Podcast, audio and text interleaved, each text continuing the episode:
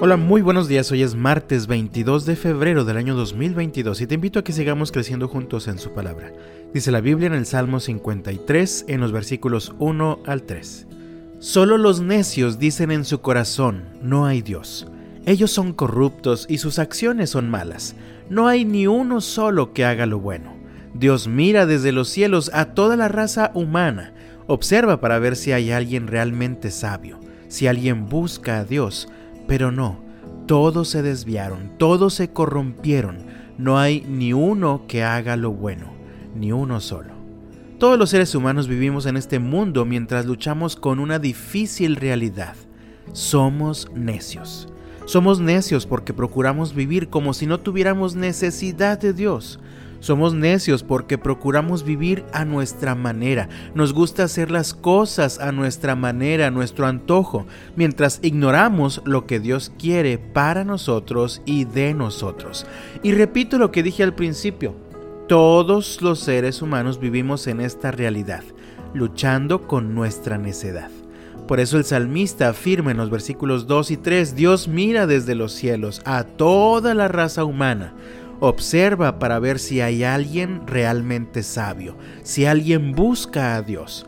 Pero no, todos se desviaron, todos se corrompieron, no hay ni uno que haga lo bueno, ni uno solo. En medio de esta triste realidad queda claro que necesitamos ayuda. Por eso el salmista termina diciendo en el versículo 6, ¿quién vendrá del monte Sión para rescatar a Israel? Cuando Dios restaure a su pueblo, Jacob gritará de alegría e Israel se gozará. Dios conocía esta necesidad nuestra desde hace mucho. De hecho, toda la Biblia da testimonio de nuestra necedad. Al ir leyendo el Antiguo Testamento con esto en mente, es evidente en cada historia, en cada personaje, en cada etapa de la vida del pueblo de Dios, la necedad se manifiesta claramente. Esta es una historia que se repite hasta nuestros días en cada uno de nosotros.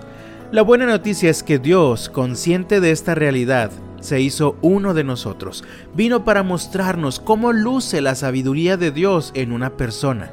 Jesús es nuestra esperanza, pues nos muestra el camino de la sabiduría que nos lleva hacia Dios. Él mismo dijo en Juan capítulo 14 versículo 6, Yo soy el camino, la verdad y la vida. Nadie puede ir al Padre si no es por medio de mí. Mi amado, es hora de que por medio de Jesús comencemos a hacer las cosas de manera diferente.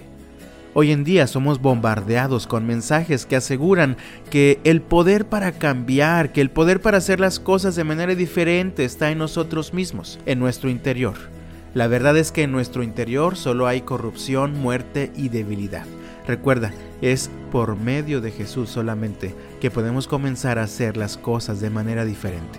Así que mi amado, Hagamos las cosas de manera diferente, hagamos un esfuerzo por dejar nuestra necedad y busquemos la sabiduría de Dios. Dice el versículo 2 que Dios está observando, esperando a que alguien decida salir de su necedad y hacer algo sabio, buscar a Dios. Así que te invito a atender la invitación que Dios hizo a su pueblo a través del profeta Isaías y que el día de hoy nos hace también a nosotros. Allá en Isaías 55, versículos 6 y 7, busquen al Señor mientras puedan encontrarlo. Llámenlo ahora mientras está cerca, que los malvados cambien sus caminos y alejen de sí hasta el más mínimo pensamiento de hacer el mal.